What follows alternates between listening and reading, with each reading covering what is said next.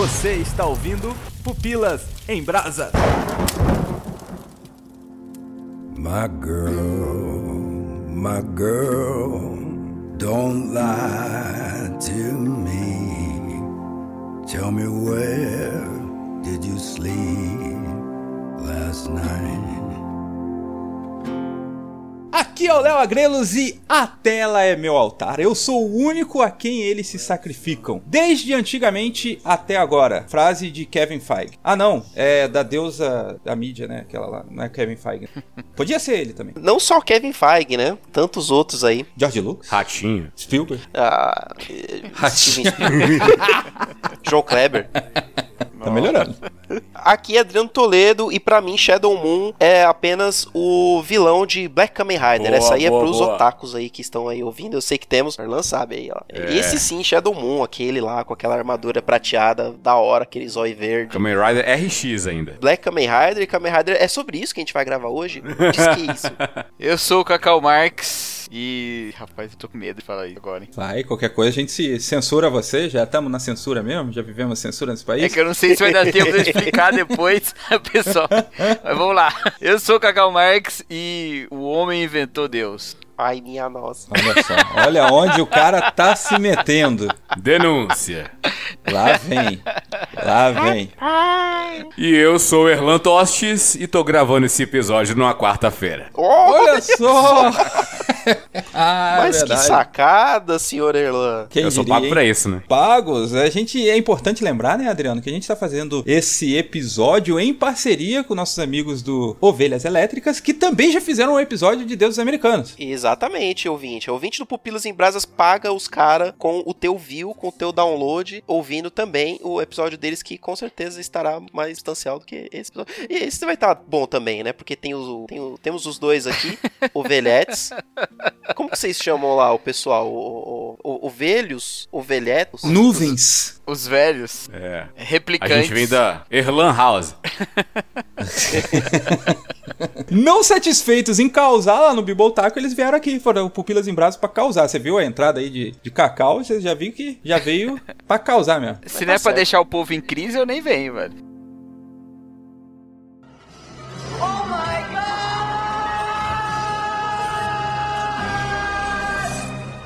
Em 2001, o consagrado autor Neil Gaiman apresenta ao mundo uma obra que ficaria marcada como um clássico instantâneo. O autor inglês mostra como seria um mundo onde existem velhos deuses nascidos no velho continente e novos deuses, deuses americanos, nascido dos tempos modernos. E como se encaixa Shadow Moon, um ex-presidiário que se vê sugado para um conflito entre essas duas classes de deidades. Em 2017, o canal Stars nos trouxe uma adaptação televisiva desse aclamado romance. E é nessa série de TV que também está na Amazon Prime que o Pupilas em Brasas vai embarcar pelos próximos minutos. Paga nós, Amazon Prime. Ah, garoto. O Adriano Toledo aqui eu já trouxe nessa entrada uma pequena sinopse do que é Deuses Americanos. Nesse episódio, nós vamos falar aqui um pouco sobre a primeira temporada. né? A gente vai falar também um pouquinho sobre o livro, mas se quiser saber mais o que acontece nos eventos do livro, como a gente já fez o jabá aí no início, você pode ir lá, clicar aí no post, no link do post, para ouvir os Ovelhas Elétricas. Mas nesse Pupilas em Brasas nós vamos ficar mais focado na primeira temporada, certo? Certo, chefinho. Lembrando ao ouvinte que a segunda temporada, no dia desta gravação, ainda está em andamento lá pela meiuca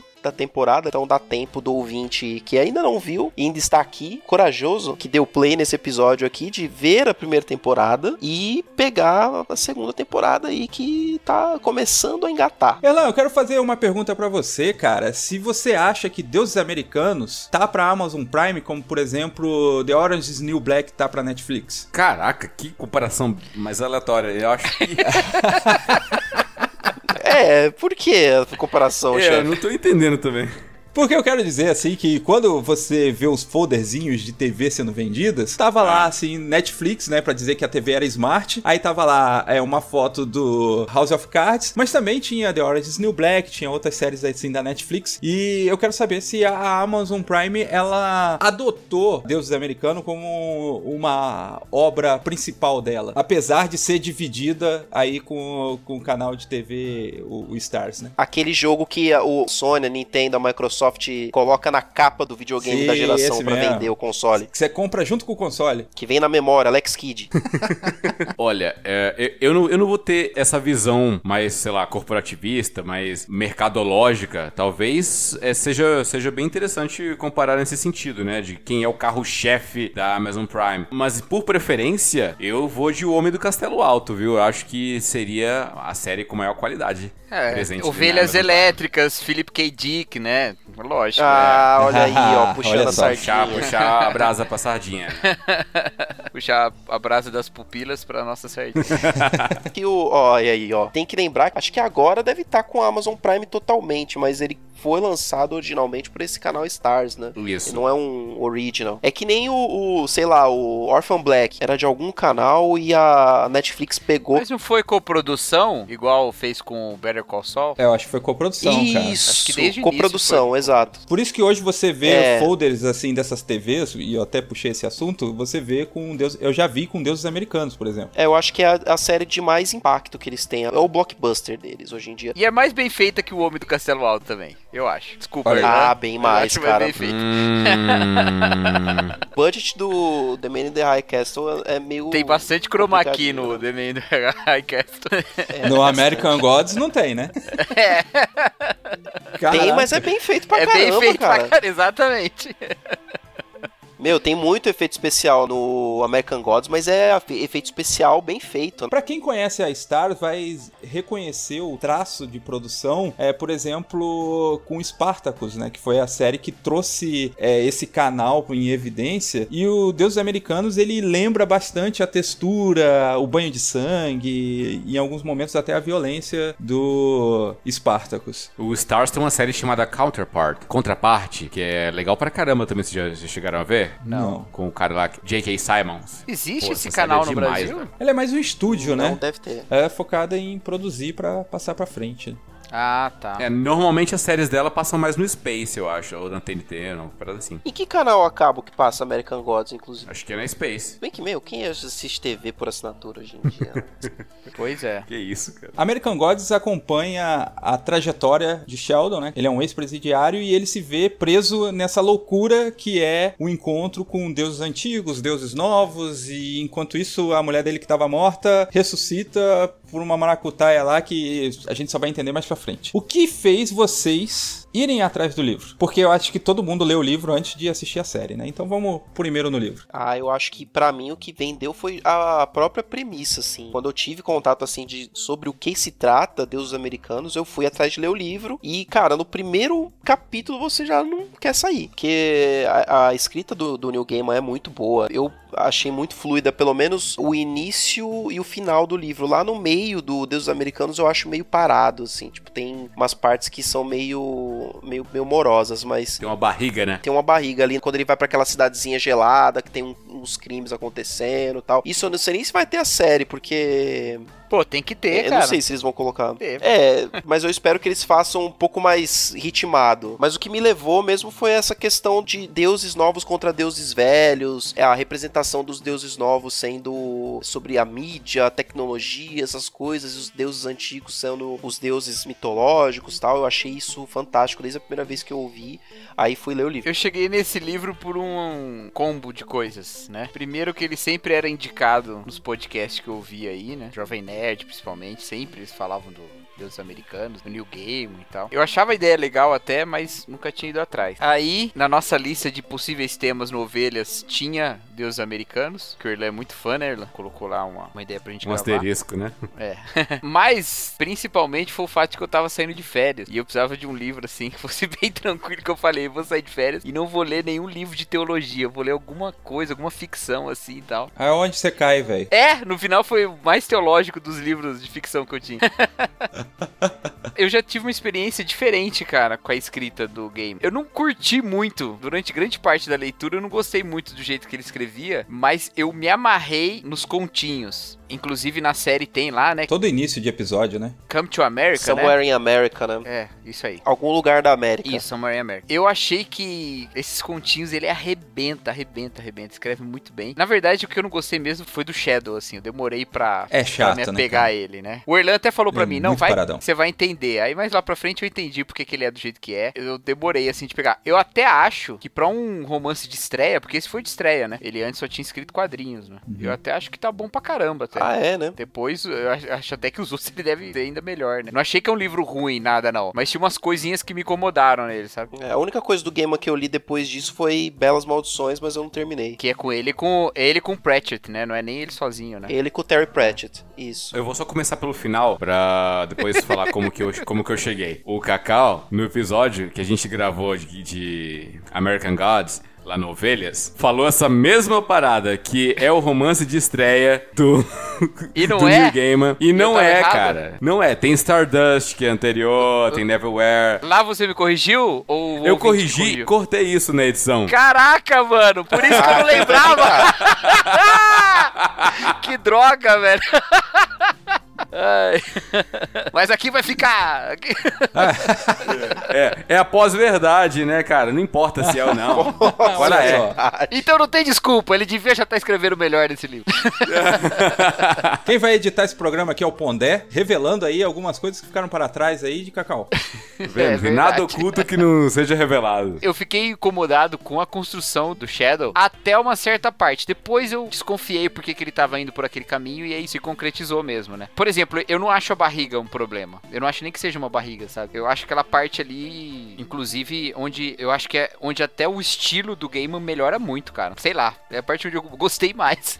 a parte de Lakeside lá. Achei... Não, Lakeside é a melhor parte mesmo. Inclusive é onde o Shadow melhora, né? É, é, então, Ele tem por interação isso mesmo. humana. Porque ali ele, ele adquiriu uma profundidade. que Antes no livro ele não tinha, então... Ele tá mais- jogado, né? É, exatamente, isso mesmo. Mas uma crítica que todo mundo tinha antes de, de acontecer a série mesmo, de- antes da série ser concretizada, era que muito dificilmente eles iam conseguir fazer um Shadow em que o, o telespectador conseguisse se relacionar, né? Por ele ser basicamente um cara quieto, calado no canto dele no, Um no livro, né? Ele é né? muito vazio, quietão, e eles tiveram que dar uma alterada no personagem na série, de forma que ele não ficasse dessa forma. Eles, eles deram uma humanidade maior dele na, na série, tanto que ele é um cara mais aberto, assim, ele fala mais, ele, tipo, demonstra mais emoções. Eu acho que além disso, Adriano, eles colocaram um cara bonito pra fazer. Não, é. Porque o Sheldon é bonitão. É. E no livro eu tenho a Bonitão. impressão que o cara é feio. Eu tenho a impressão que o cara é feio no livro. Eu imaginei um cara feio. Assim, normal, né? Vamos dizer. A descrição dele é bem diferente da série, né? No livro. É Sim. bem diferente. Eu achei muito boa a adaptação,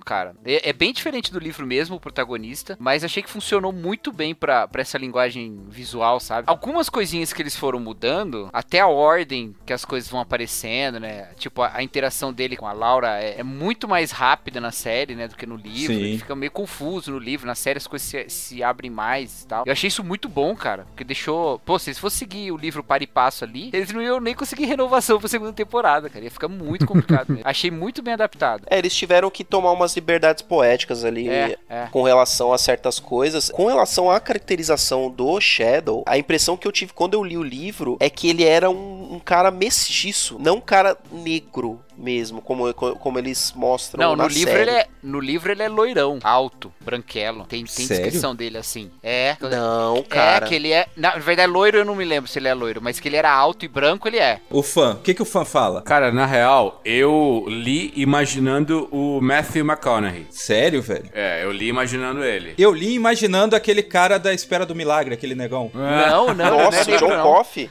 Sim, velho. Sei por quê. No livro, eles falam que é, que é meio indefinida a, a etnia dele. Tipo, que as pessoas confundem ele com Não, tem um cigano. momento que a menina fala que ele é indígena, né? Mas ele diz que ninguém nunca chamou ele assim. É, Que a, a. Sam. A Só Sam que é fala tudo amigo. é verdade. Acho que mais por causa do olho, nesse olho rasgado. A verdade é que o Neil Gaiman, ele, ele, tipo, definiu o cara de um jeito que ficou desse jeito louco aqui que a gente acabou de descrever. Era um cara pra cada um de nós. Cada um É, pensou olha aí. no que queria. Pra mim era o, o Zé Bonitinho. Olha, mas fazendo justiça ao, ao ator Ricky, Ricky Whitlow, né? Que faz o, Isso. o Shadow, fica muito difícil protagonizar uma série, sendo que quem tá do seu lado o tempo todo é o Ian McShane, né, cara? Que rouba a cena toda vez que entra, né, cara? O cara é demais. Não podia ser outro, né, velho? É, o cara é impressionante, meu. A atriz também que faz a, a mídia, né? Ela é muito boa também, né, cara? Gillian Anderson. É, é a do Arquivo X, né? Exatamente. Caramba, ela imita muito bem a, a Mary Moore, o Danny Boyle. É, o David Bowie, a, a Lucy Ricardo lá, que pro americano é um ícone absurdo, e ela vai e faz ela ali com os trejeitos e tudo. Que é, que é uma grande interpretação da deusa mídia, né? Que ela tá ali mostrando o que que é, né? É um ícone, é um deus americano mesmo. É, ela tá ali mostrando a mídia através desses ícones, né? Que tanto marcaram um- essa adoração do americano em específico pela mídia em si, né? Que é, É. Marilyn Monroe, David Bowie, por mais que não fosse americano, mas adorado nos Estados Unidos, e a Lucy Ricardo do I Love Lucy. É, engraçado, né? Se fosse no Brasil era a Hebe, a Xuxa? Faustão, Faustão, né? Silvio Fausto- Santos. Fausto Silva, Sil- Silvio Santos. É, o altar seria Nossa. a banheira do Gugu. Ah, maravilhoso.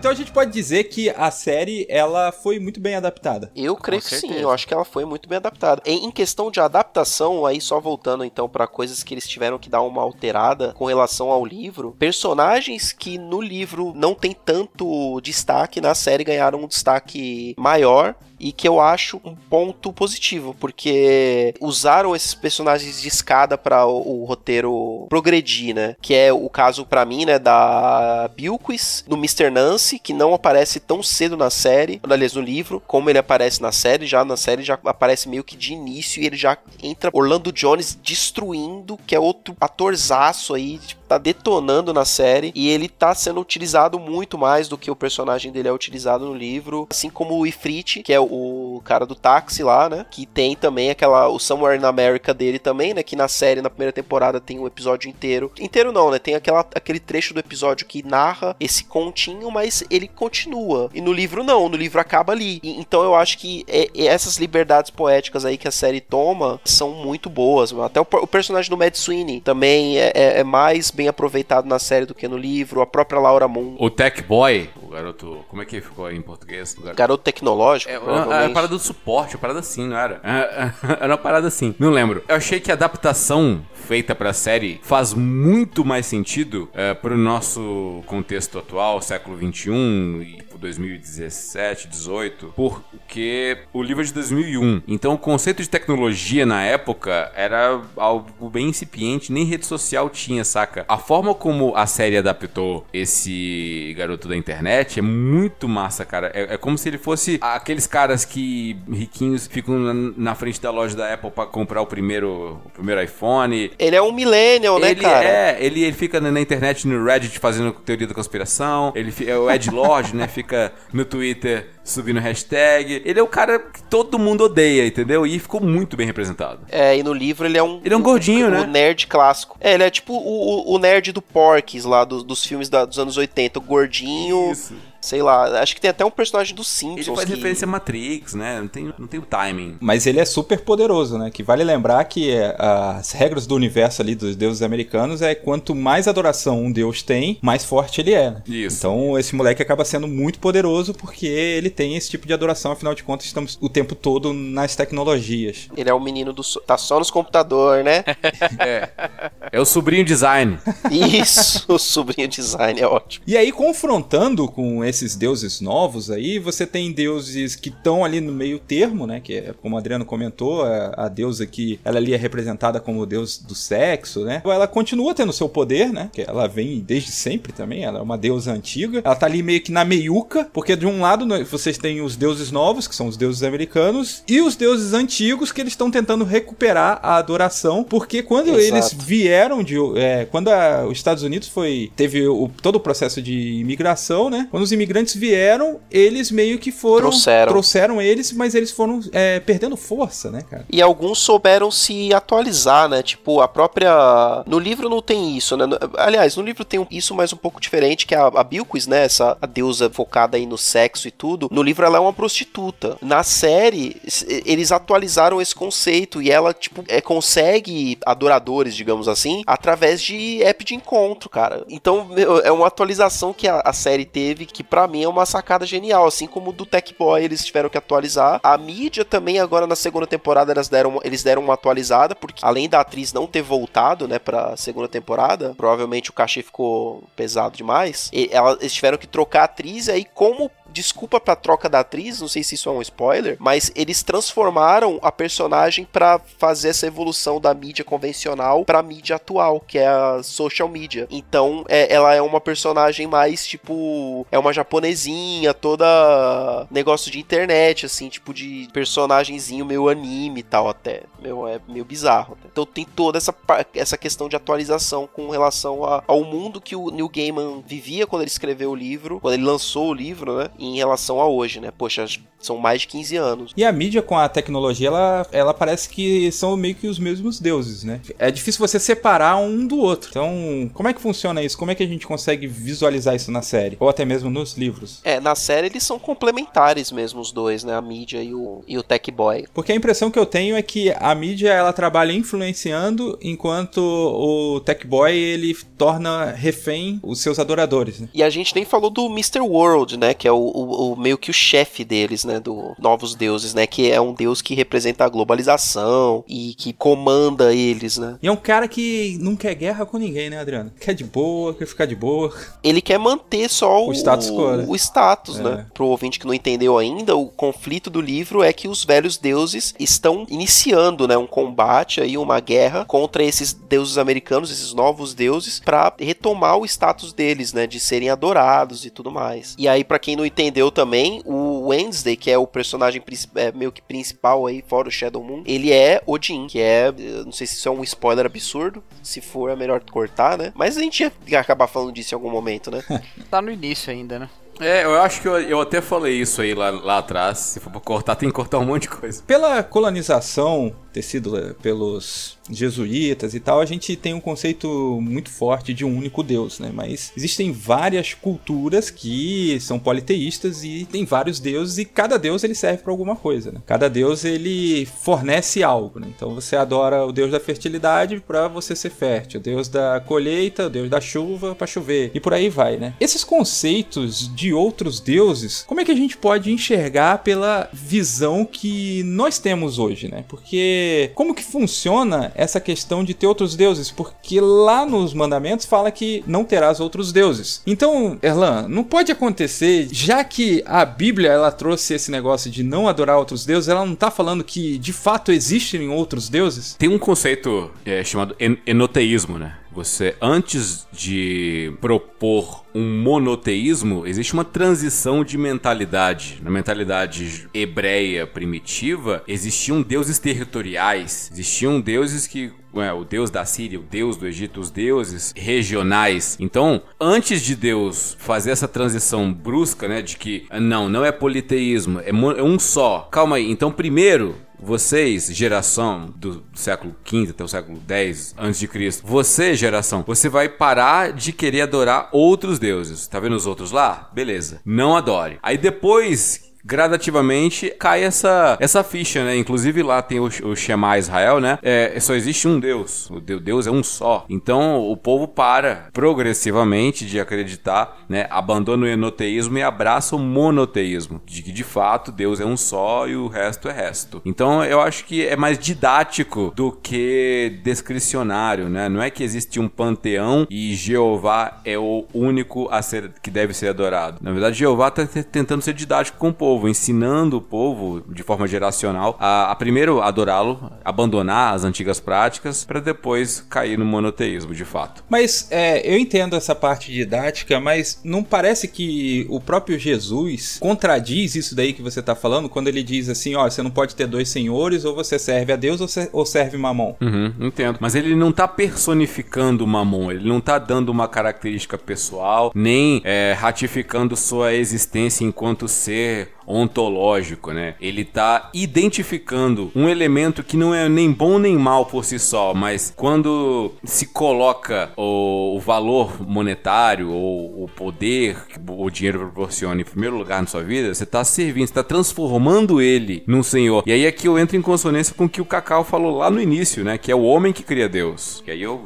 puxo o Cacau pra conversa. É Justamente nesse sentido que eu, que eu acredito nisso, né? Deus, como nós chamamos, né? É, o eu sou, ele é. Ele é antes de ter um nome humano, é reconhecido pelos seres humanos como um Deus, né? A palavra Deus, ela não é exclusiva do único Deus que existe, né? É um título, né? É, exatamente. Então, quando eu disse que os homens inventaram Deus, é numa perspectiva que eu acredito que, de fato, o conceito de Deus foi inventado pelos seres humanos a despeito de existir mesmo uma divindade ou não, sabe? Na sua separação com o eu sou, os seres humanos criam uma série de, de sentidos para sua vida e personificam isso e dão o nome de Deus. E aí, quando o eu sou vai se revelar aos seres humanos, eu acredito que ele se utiliza de diversos símbolos desses que os seres humanos já tinham criado, dentre eles o próprio nome Deus, né? Pra dizer quem ele era. Então, assim, ó, sabe essa ideia de Deus que você tem? Então, isso é o mais próximo que você já conseguiu chegar do que eu sou. Então, eu vou usar isso para você me entender um pouco. Então, ele se revela a partir dali, né? Sabe esse sacrifício que se oferece para esses deuses aí? Eu vou usar isso aí também para você descobrir quem eu sou. Só que você não vai oferecer sacrifício humano, não. É, vai ser só assim e tal. Entendeu? Sabe templo que vocês já inventaram para outros deuses e tal? Eu vou me revelar, vou usar isso aí também, tá? Vou usar esse negócio de tempo também. Deu pra entender? Está sendo didático, que nem o Erlan falou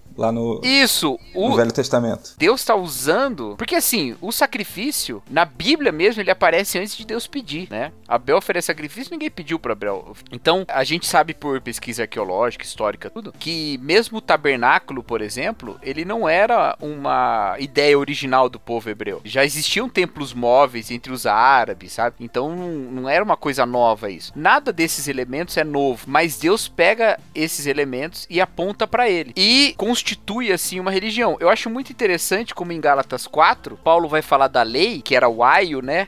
que levava até o conhecimento de Cristo, e ele faz isso, ele fala da lei, mas ele logo depois ele fala também uma outra coisa para os Gálatas. Ele diz assim, no mesmo capítulo 4: Outrora vocês serviam a deuses que de fato não são. Ele não pode estar falando da lei judaica que ele estava falando até agora, porque o Deus da lei judaica é um Deus que é. Ele está falando das divindades pagãs que parte dos Gálatas idolatravam antes. Ele usa o mesmo termo para falar dessas duas coisas, que é rudimentos do mundo, capítulo 4. Ele usa duas vezes esse termo, uma quando ele está falando da lei e outra quando ele está falando desses deuses que não são. Então me parece que todos esses rudimentos, todas essas coisas, todas essas linguagens atreladas às coisas desse mundo, que são religiosas, elas iam até apontar para Cristo. Quando chega em Cristo, o que era sombra, como ele fala em Colossenses, né, e usa também o mesmo termo, rudimentos do mundo, em Colossenses, essas coisas que eram sombras se desfazem e a realidade é Cristo e ela se impõe. Então, eu acho que o eu sou sempre foi, os homens separados do eu sou criaram deuses e o eu sou se revelou numa linguagem religiosa. E depois, quando Cristo vem e mostra de vez quem Deus é, a linguagem religiosa se desfaz diante de Jesus, tanto das religiões pagãs quanto dos próprios termos que o Senhor usa para se revelar no Antigo Testamento.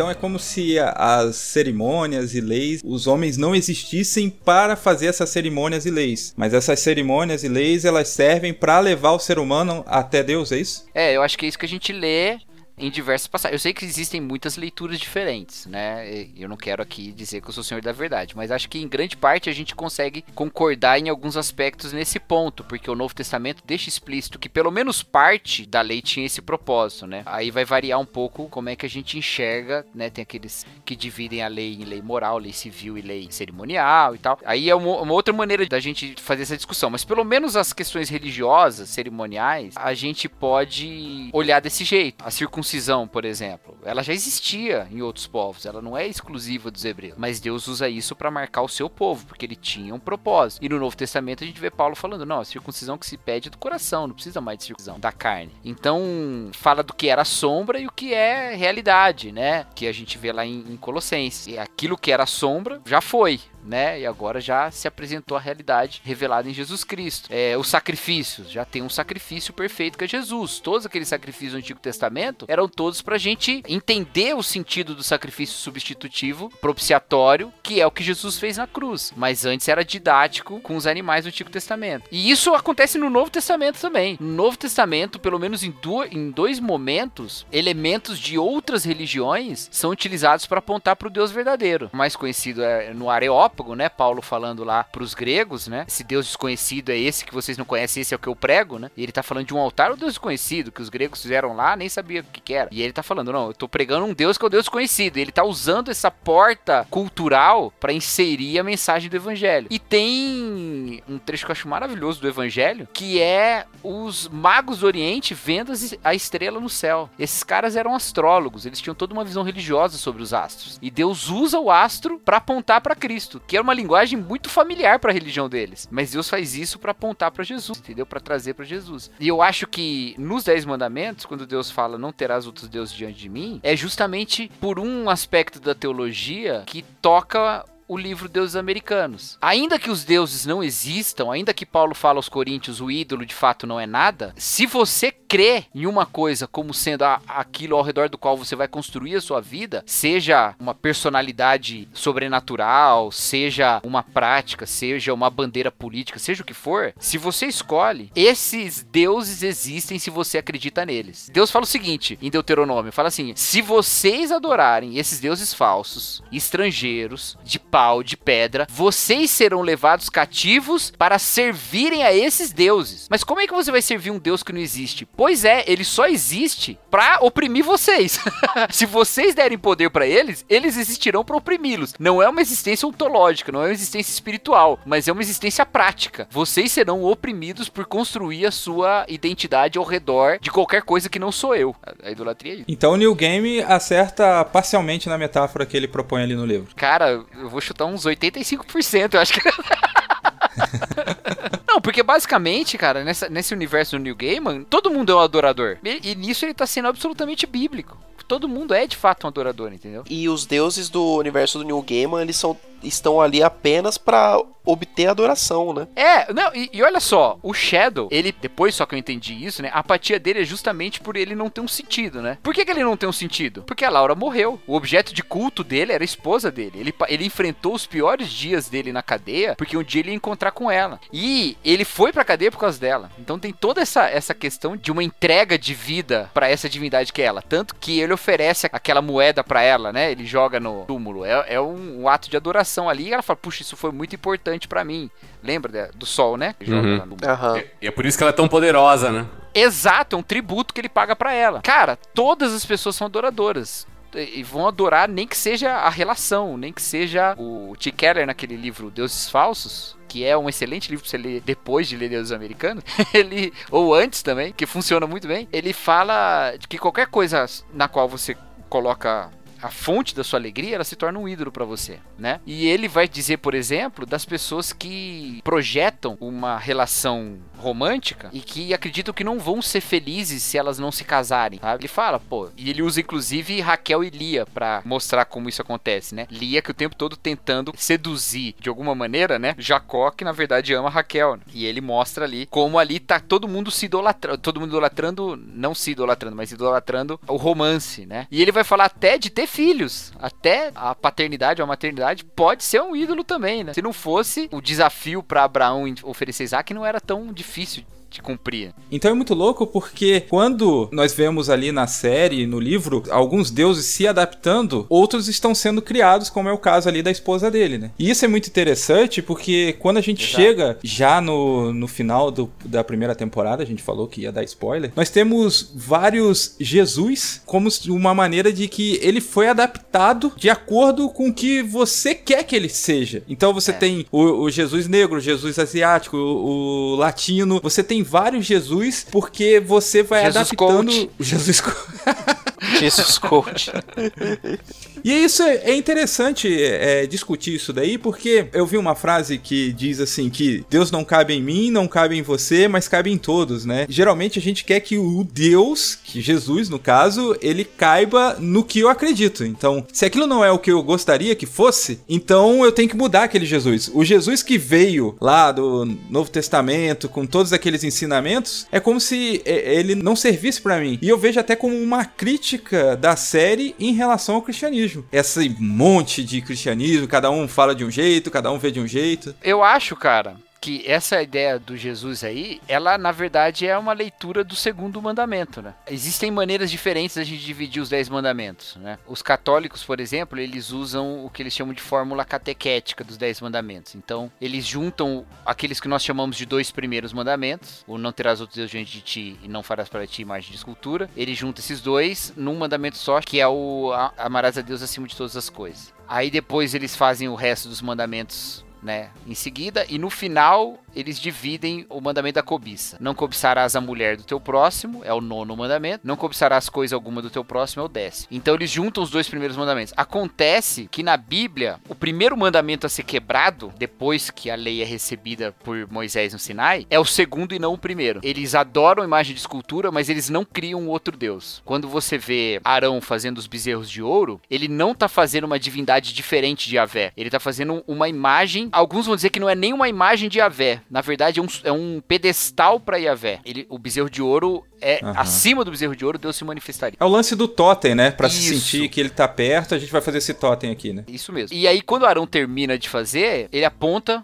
e diz assim: Aqui estão seus deuses que te tiraram do Egito. Exatamente a frase que Deus usa para falar de si mesmo no Sinai. Eu sou o Senhor teu Deus que te tirou da terra do Egito, da casa da escravidão. E logo em seguida, Arão fala: Amanhã nós nos reuniremos e celebraremos uma festa a Yahvé. Então ele não estava oferecendo um outro Deus, ele estava mostrando o mesmo Deus, aquele que tirou do Egito e que é chamado de Yahvé. Esse é nosso Deus. E, e é isso aqui que eu tô mostrando para vocês aqui nesse bezerro aqui. Então ele só quebrou o segundo mandamento e não o primeiro.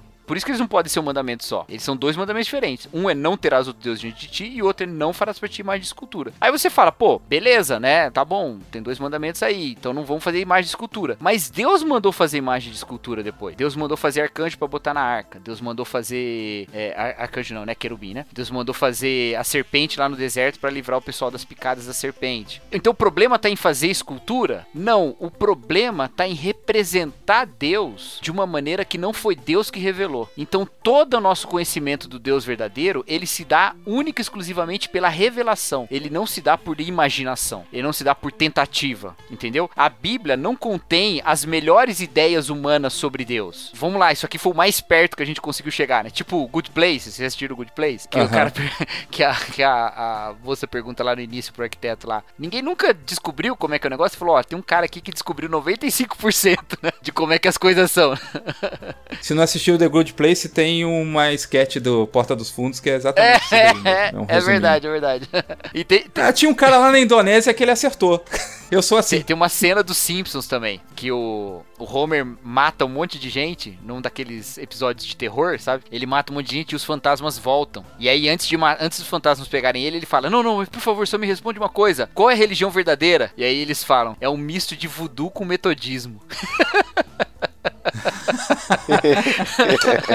a Bíblia não é isso. Ela não é a- melhor tentativa que a gente tem de adivinhar quem Deus é. A Bíblia é a revelação de Deus pra nós. Ela fala quem Deus é. Então ninguém pode falar quem Deus é. Ninguém pode falar quem Cristo é separado do que está revelado para nós sobre quem Cristo é. Ninguém pode fazer de Cristo um revolucionário ou um empreendedor se não é isso que a palavra de Deus mostra pra gente que Jesus Cristo é. E é lógico que a nossa visão de Deus, ela sempre é cheia das nossas imperfeições. E parte da teologia é justamente fazer isso. É a gente se despir do que é a nossa degeneração para tentar compreender a revelação para além da nossa própria cegueira, sabe? Entender o quem é Deus mesmo a partir do que ele está se revelando para nós. Porque fazer de Deus algo que ele não disse que ele é, é quebrar o segundo mandamento. É fazer isso que fazem com Jesus na, na série. É criar um monte de Jesus, um monte de imagem. Porque Jesus Cristo é exatamente isso que a gente não pode fazer, porque só Deus faz. Ele é a imagem do Deus invisível. É isso que a palavra de Deus fala que Jesus. Então, ninguém pode fazer isso, porque Deus mesmo fez isso revelando em Jesus Cristo. Verdade, o lance do conceito do Deus invisível é porque ele não podia ter nem forma e nem nome, porque isso o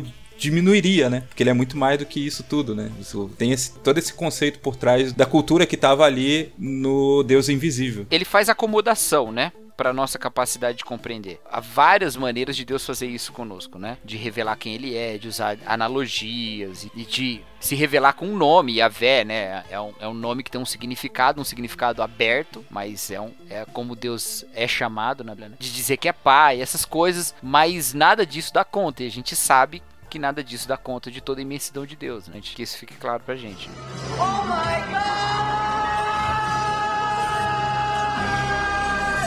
Cacau citou uma parada interessantíssima, que é a questão de que Deus é e ele se revela sendo. E o que imagina-se a respeito dele, pouco peso tem a respeito do próprio Deus. Então, Deus continua sendo independente do que a gente do discurso que se faz a respeito dele, sendo esse discurso alienado da revelação, né? O que importa é a revelação mesmo. E a gente vai vendo isso se tornando bem claro e prático nas cosmogonias, nas mitologias que são criadas mitologias não relatam a revelação transcendente. Mitologia tenta explicar o porquê do imanente, porquê daquilo que já existe. É. Então, peraí, mas de onde vem o que, isso aqui? A gente mora no mundo. Tô vendo aqui pedra, tô vendo fogo, tô vendo água. De onde vem isso aí? Então, por exemplo, os filósofos pré-socráticos, eles fundamentavam a sua filosofia tentando imaginar de onde vinha, né? O Tales de Mileto lá vai falar que era a água que era o principal dos elementos e ela originou tudo veio da água e tal. O Anaximandro falava que existia o fogo. Protágoras tinha a parte da Deinon, sei lá, acho que era uma parada assim, que era uma essência primordial de todos. Então, alguém, o pessoal começava a imaginar a origem das coisas. Então, começam a vir as mitologias explicando de onde veio o mundo em que nós vivemos, né? Então, tem lá na mitologia grega o caos unindo-se com a noite e gerando e, vai, vai, gerando é, deuses e titãs e etc. Na mitologia nórdica tem uma vaca que lambe um gelo, né? E do gelo nasce o Bor, do Bor nasce o Odin, Odin cria, enfim, você tem várias formas de se explicar. Até que a revelação de Deus dá-se na escritura sagrada, né? Até que, por meio de uma tradição já mesopotâmia, né? Já babilônica, do mito da criação, do Maelish, né? Mostrando lá várias entidades, o caos formando coisas e tal. É, eram várias entidades, vários deuses que reinavam. Ali existia um discurso mais apologético do hebreu primitivo que mostra que no, no princípio criou Deus, né? Né? Pressuposto de um Deus apenas, os céus e terra, né? E, e, aí ele vai fazendo tudo, e no fim das contas é da obra das da mão dele que tudo se faz, né? Seja da voz, a ordem que chama as coisas, ou o próprio homem que vem do barro. E aí, fechando o, o meu ponto, e, e, puxando o que o Cacau se citou no livro do Tim Keller, né? O Deuses Falsos, que inclusive não é uma tradução muito legal, né? Que é counterfeit, é mais para falsificado, né? É. Uma manufatura, um plágio, né? É, isso aí. Então, o argumento do Tim Keller lá, ele, ele pega o Êxodo 20, né? E fala o seguinte: olha, não farás para si imagens de escultura e tal. O, o foco tá no fará, tá no fazer, tá na ma manufatura do homem. Porque no esforço do homem que ele constrói algo para servir, porque no fim das contas ele tá servindo a si mesmo.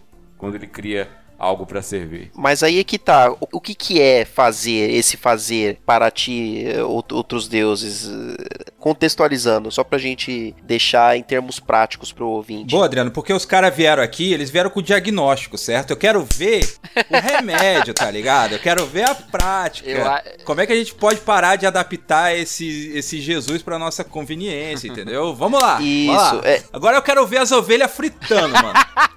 Na brasa, na brasa. Churrasco. Na brasa. Ovelha na brasa. Olha o crossover. Eu, eu acho que a gente faz, né? Primeiro a gente. Vamos ver a prática errada, né? Eu acho que a gente faz esses deuses falsos sempre que a gente toma qualquer coisa, principalmente coisas boas, né? Não coisas ruins só, mas qualquer coisa que a gente toma como sendo essencial pra nossa vida ou como sendo o grande definidor da nossa identidade, sabe? Quando a Bíblia fala que os deuses têm boca, mas não falam, têm olhos, mas não veem, né? E diz semelhante a esses se torna os que o adoram. Então é, uma, é um mimetismo a adoração, né? É o se tornar semelhante àquilo. Então a gente deve tomar cuidado com isso. Dessa forma, é, a gente vai encontrar Deus sempre em oposição a nós, né?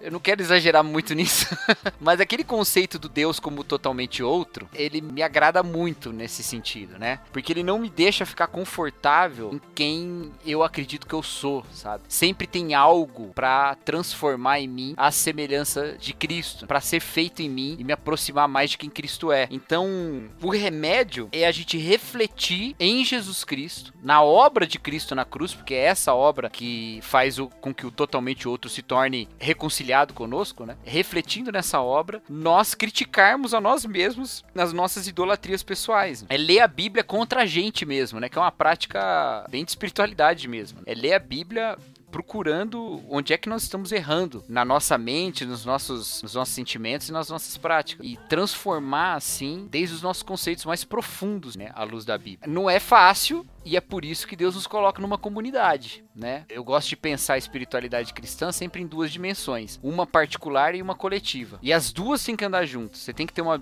uma dimensão particular e uma dimensão coletiva. Por quê? Se você só tem uma dimensão coletiva, se você só tem espiritualidade quando você tá com as pessoas da sua igreja, você rapidamente vai substituir o olhar divino que é daquele do pai que vem em secreto, para o olhar do próximo. Então, ser religioso é parecer religioso para as outras pessoas. Por isso que Jesus Cristo condena aqueles que só têm a espiritualidade pública, né? Os hipócritas que oram nas esquinas. Então, você não deve ter só espiritualidade pública. Você deve ter, se fechar em secreto, orar o pai que vem em secreto e o pai que vem em secreto te recompensará. Então, entender que Deus é Deus e Deus não é o seu pastor, Deus não é os seus irmãos, não é o diácono, não é nada disso. Esse é um, um ponto. O outro é o da espiritualidade pública e coletiva, não é só individual. Porque se você só tem individual também, se você só tem a sua religião, a, a sua prática religiosa pessoal em casa, não, eu sou cristão, mas eu não vou na igreja, eu sou cristão, mas eu só sirvo a Deus sozinho em casa, eu faço as minhas orações e tal. Você vai transformar o Deus da Bíblia na sua leitura do Deus da Bíblia. Você não vai ter ninguém para agir criticamente a respeito daquilo que você crê. Você não vai ter ninguém para te orientar e para dizer onde você tá errando. E você vai domesticar esse Deus ao ponto de você poder fazer o que você quiser, porque esse Deus nunca é crítico do que você crê e do que você faz. Então você precisa ter irmãos que vão lá fazer uma demonstração na sua vida. Então a espiritualidade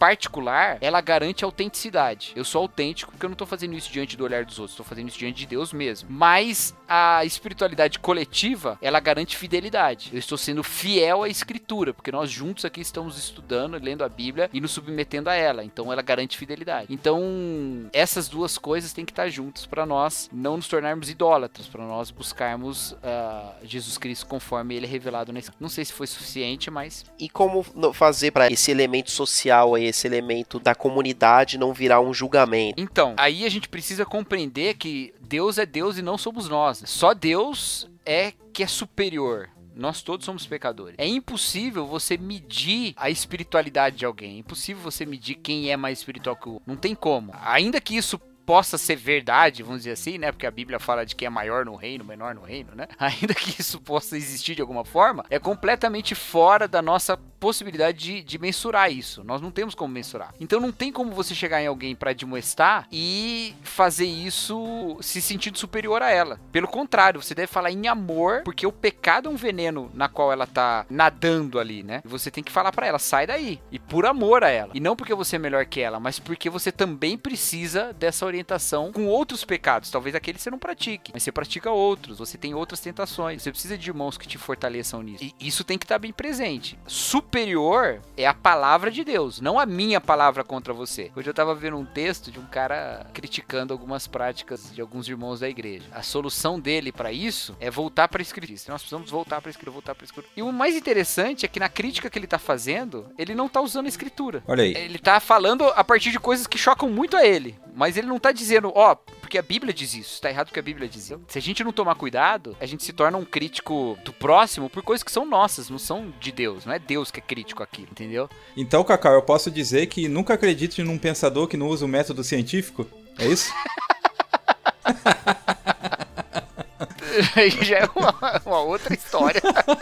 eu acho que existe um método teológico, né, pra gente. Sim, eu tô é. brincando. Mas você falou aí de mensurar o outro, mas eu consigo mensurar a mim mesmo, a minha espiritualidade? Eu não consigo mensurar a espiritualidade do outro, mas eu consigo mensurar a minha? Acho que só em comparação com quem eu era, né? Não com quem eu sou. Assim, a compreensão do evangelho, ela também tem duas dimensões, né? Ela tem a dimensão de quem eu sou e a dimensão de quem Deus é. Maior é a minha compreensão do evangelho, com maior é a minha compreensão de duas questões: o tamanho do meu pecado e o tamanho da graça de Deus. Então, quanto mais eu entendo o tamanho do meu pecado e mais eu entendo o tamanho da graça de Deus, mais eu compreendo o evangelho. Se eu tenho uma visão apenas do tamanho do meu pecado e não tenho a visão do tamanho gigante da graça de Deus, eu me torno alguém culpado e legalista, porque eu quero compensar alguma coisa que, que a graça de Deus não dá conta. Então, eu tô sempre me tornando legalista para tentar lidar com o fato de que eu tenho uma visão totalmente depreciativa de mim, mas não tão grande do perdão que Deus oferece. Se ao contrário, se eu só tenho a visão da graça de Deus, mas não tenho a visão do meu pecado, eu me torno um libertino e muitas vezes nem entendo o amor de Deus, porque o que Deus está me dando não é graça, o que Deus está me dando é merecimento, porque eu não sou ruim, eu mereço isso aí, né? Então, para compreender o evangelho, eu tenho que ter essa, essa noção muito grande dessas duas coisas: o tamanho do meu pecado e o tamanho da graça de Deus. Quanto mais eu, eu caminho na minha vida cristã, a maturidade cristã vai aumentando a noção dessas duas coisas. Eu, eu, vou me tornando mais crítico, inclusive, de pecados que antes eu considerava até qualquer coisa. Mas eu vou vendo como pecados dos quais eu já me livrei tinham raízes muito mais profundas no meu coração e que eu preciso ir trabalhando. E isso pode mostrar um progresso na história da minha vida. Eu posso olhar para a história da minha vida e falar, puxa, eu tô progredindo, mas nunca me leva a orgulho, pelo contrário, porque eu tô cada vez mais ciente da minha necessidade de Deus. Então sempre me leva a ser mais humilde, entendeu? Eu posso até compreender que eu tô progredindo na fé, mas não que eu preciso menos de Deus. Pelo contrário, eu preciso mais. É, é como se eu estivesse recebendo. É, é, eu, eu, fui, eu tava doente, achando que eu tava com gripe. Fui no médico e ele disse que eu tava com gripe. Mas conforme eu fui passando de médico e a doença continuava em mim, eu fui percebendo que eu não tava só gripado. Eu tava gripado, mas eu tava com uma tuberculose, eu tava com uma pneumonia, sei lá. E eu sei que eu sei mais agora, ao mesmo tempo que eu sei que eu preciso de um tratamento mais pesado. Eu não me acho saudável por ter mais exames sobre mim, mas eu, eu, pelo, eu sei que eu sei mais do que eu tenho. Então acho que é a mesma coisa na vida cristã. Eu sei mais do meu pecado agora e por isso eu acredito que eu tô progredindo. Mas eu não estou me considerando mais saudável, estou me considerando menos dependente de Deus. Pelo contrário, eu dependo ainda mais. E como eu sei que a graça de Deus ainda é maior do que tudo isso, eu me torno mais grato ainda. E aí eu busco mais esse Deus. E aí eu busco nessa espiritualidade. E eu vou me assemelhando mais a Jesus Cristo. É, acho que o caminho é esse aí.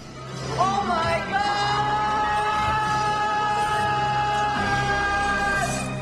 E o impressionante da, do cristianismo é justamente o fato de quanto mais perto de Cristo você se achega, pior você se vê é. em relação a, aos seus pecados, Exato. né? Como você usou esse, o seu exemplo, eu vou até usar um outro exemplo. É como ver aquela série de 10 doenças malucas que podem acabar com a humanidade. No decorrer que você vai vendo a série, você vai falar assim: Meu Deus, isso daqui não acaba, que, que loucura, né? vai acabar tudo em qualquer momento, né? Você vai é, aumentando o seu conhecimento de quão frágil você é, né? Ou no caso de Jesus ali, quão pecador você É é. Isaías, né, capítulo 6, né? Eu vi o Senhor assentado num alto sublime trono. E aí ele conta toda aquela visão maravilhosa dos serafins e a casa se enchendo de fumaça e tal. E aí depois ele diz: Ai de mim, que sou homem de lábios impuros, habito no meio de um povo de impuros lábios. E isso é uma, uma demonstração também de como nós não estamos vendo um ídolo, estamos vendo o nosso Deus. Né? O conhecimento verdadeiro de Deus nunca gera em nós orgulho, sempre gera em nós hu- humildade, sempre, sempre, sempre. Pessoas que têm experiências com Deus, às vezes até sensoriais, sabe, em cultos e tal, e se tornam orgulhosas por isso, essa pessoa não teve uma experiência com Deus. Ou a experiência que ela teve com Deus, ela interpretou como sendo um ídolo, né? Ela, ela interpretou errado, ela tomou aquilo. Ou uma conquista também, né? Exato. é, Deus se revelou em glória a ela, mas ela preferiu dar glória a ela mesma, entendeu? Isso é a raiz do nosso afastamento de Deus que fala lá em Romanos 1. Conhecendo o que de Deus pode conhecer, o seu eterno poder e a sua divindade, eles preferiram dar glória à criação e não ao Deus criador. Então é a mesma coisa. Se você se torna orgulhoso de uma experiência com Deus, você pôde conhecer algo de Deus, mas você preferiu dar glória a você mesmo que é criatura e não ao Deus criador. né? E é interessante essa recorrência de visões e epifanias no Antigo Testamento, até no Novo também, é, de quando a glória de Deus aparece e a pessoa cai como morto. Daniel vê um, um anjo vem ajudar Daniel a interpretar uma visão. Daniel prostra-se, com, cai, cai como morto. É, João no Apocalipse, é, quando vê Jesus, aquele que é, que era, que há de vir, quando vê aquela visão, cai como morto, cai com a cara no chão. É a mesma coisa Isaías, né? Fica desesperado. Ai de mim, sou homem puro, habito no meio de um homem, num- de um povo de impuros lábios. Então, essa noção da santidade de Deus, como esse poder, como se fosse o sol, né? Que irradia, que gera vida aqui na terra. Mas se a gente chegar perto dele, a gente é consumido, destruído, aniquilado, né? Então, como que a gente resolve isso, né? Resgatando a pergunta que tanto o Adriano quanto o Leonardo fizeram, né? Como que a gente resolve isso, né? E a resolução disso tá na cruz, né? Eu lembro em Ezequiel 47, por exemplo, né? Que ficou famoso por conta das músicas que falam é, do rio, que você vai é, água no artelho, água no joelho, água no lombo. Mas é, a, a origem dessa água é, tá no templo, né? Pinga É. por debaixo do templo, uma água, essa água vai se transformando num rio, rio caudaloso. Por onde esse rio passa, ele gera vida, ele purifica, ele traz vida para o mar morto, ele traz peixe, deixa a água potável. Aquele deserto torna-se uma floresta. Então esse rio por onde passa, ele purifica, ele dá vida. Curioso, quando Jesus encontra lá a mulher samaritana, ele fala para ela que quem beber dessa água aqui não vai voltar a ter sede, mas do seu interior vão correr rios de águas vivas. Então olha só que interessante, é, Jesus é a água que vem do trono de Deus, ele vem até nós, ele incorre nesse mundo, ele purifica esse mundo e quem bebe dele torna-se puro novamente. Sendo purificado é o equivalente de Isaías 6, da brasa, que é pegar com a tenaz colocada na boca do profeta e o purifica a ponto dele estar apresentável a Deus. Então, o Deus que a gente serve não é um Deus conforme deuses americanos, né? Que ele ganha poder pela adoração. Muito pelo contrário, Deus ele é o próprio poder, ele é a fonte de todo o bem, né? De tudo que há de bom, né? Tipo meninas superpoderosas, né? Tudo que há de bom é o nosso Deus, né? Ele é a fonte suprema. E nós é que precisamos nos purificar para ficar ah, ante a ele. E toda forma de religião primitiva e moderna também é uma forma de supressão de carências, né? Então antigamente você tinha uma carência de ter filho, recorria a deusa da fertilidade. Ah, minha colheita precisa estar melhor, recorria a deus da chuva. Então é, é, você sempre tem essas questões que você precisa resolver um probleminha na sua vida. Mas no fim das contas o problema é a sua vida. A sua vida não está aceitável a Deus. E Cristo é a única forma de nos tornarmos aceitáveis a Deus, não sermos aniquilados na presença desse sol, dessa fonte inesgotável de energia, desse ser maravilhoso e nos apresentarmos como filhos, né, com um relacionamento com ele. E Jesus fala que nós seremos a fonte de água viva, vai, do nosso interior vai, vai jorrar rios de águas vivas. Uma vez nós purificados, cabe a nós levarmos essa palavra, levarmos este rio às, às outras pessoas, não sermos mais reservatórios de água, mas sejamos mangueiras, sejamos garrafinhas que vão levar água para o povo que está morrendo de sede, que está buscando na religião uma forma de autopurificação, o que é uma grande perda de tempo, porque o único que nos purifica é o sangue de Cristo. É bem isso que a mulher faz, né? Logo depois ela vai falar com os samaritanos e diz: Ó, Tem um cara ali Exatamente. que falou tudo que, que, eu, que eu tô fazendo, né? E é louco esse texto, porque ele também traz essa discussão da religião, né? Ela pergunta, onde é que eu devo adorar? É uma pergunta religiosa. É no templo ou no Ah. monte? Aí Jesus falou, olha, na boa, agora já nem importa mais.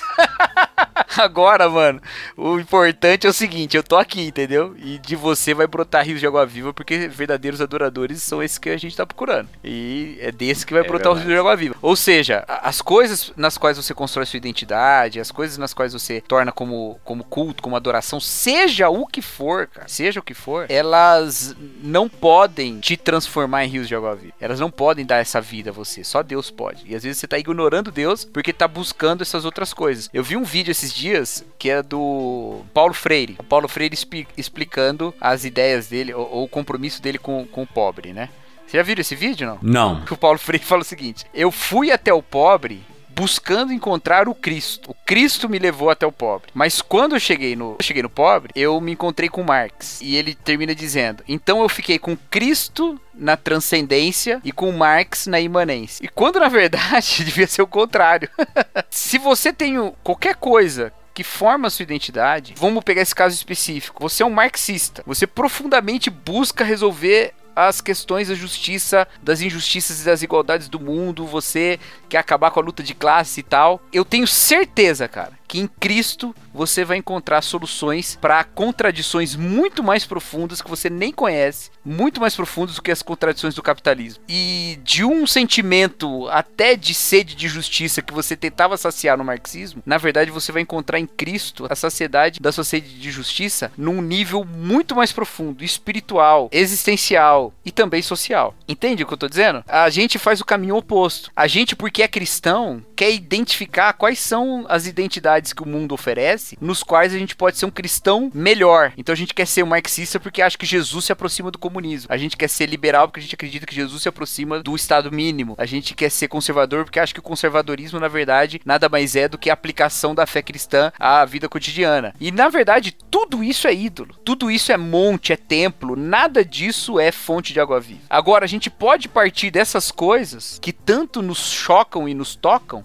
para encontrar Cristo. E no momento que encontrarmos Cristo, nós vamos nos despir dessas coisas. Como Zelote e publicano que se assentavam com Jesus na mesa e a partir dali eles se tornaram apóstolos e não mais Zelote e publicano. Então, eu acho que a gente aprende, né, dos nossos deuses modernos hoje, tantas coisas que nós é, construímos a nossa identidade para escrever na bio do Twitter, né, e bota lá tantos aspectos que a nossa identidade é definida. Eu acho que a gente encontra em Jesus a solução de todas essas coisas. Até um dia que a gente pode dizer, já não há mais nada, só Cristo é tudo em todos, Cristo é tudo em cada um de nós.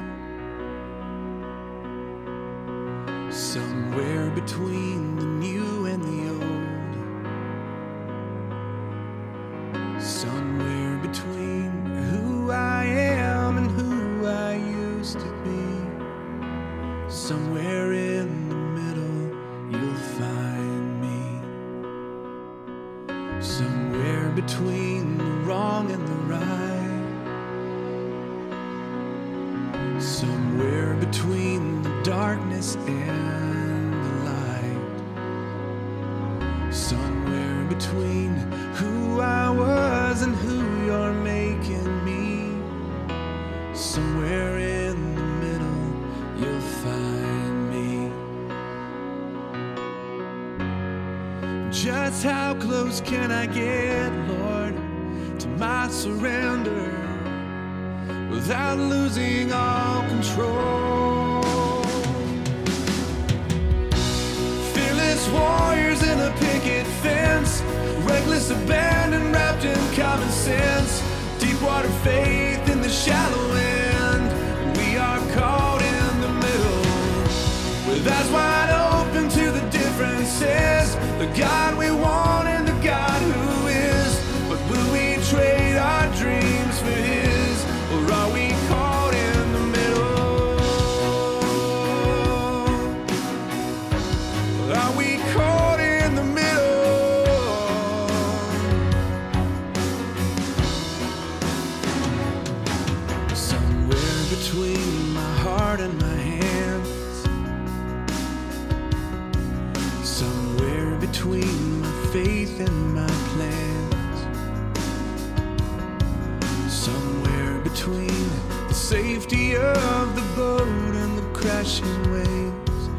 Somewhere between a whisper and a roar.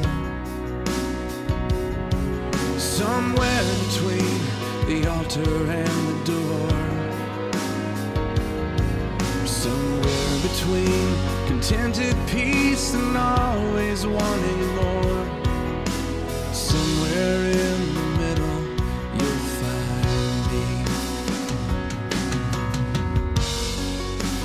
How close can I get, Lord, to my surrender without losing all control? Fearless warriors in a picket fence, reckless abandon wrapped in common sense, deep water faith in the shallow end. We are caught in the middle, with eyes wide open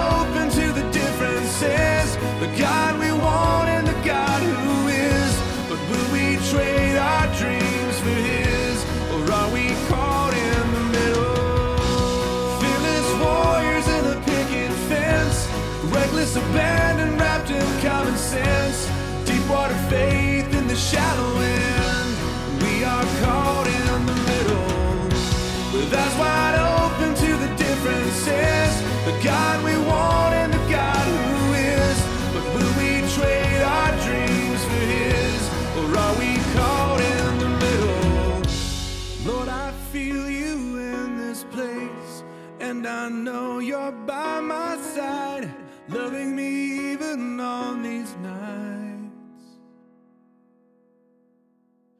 When I'm caught in the middle, caught in the middle.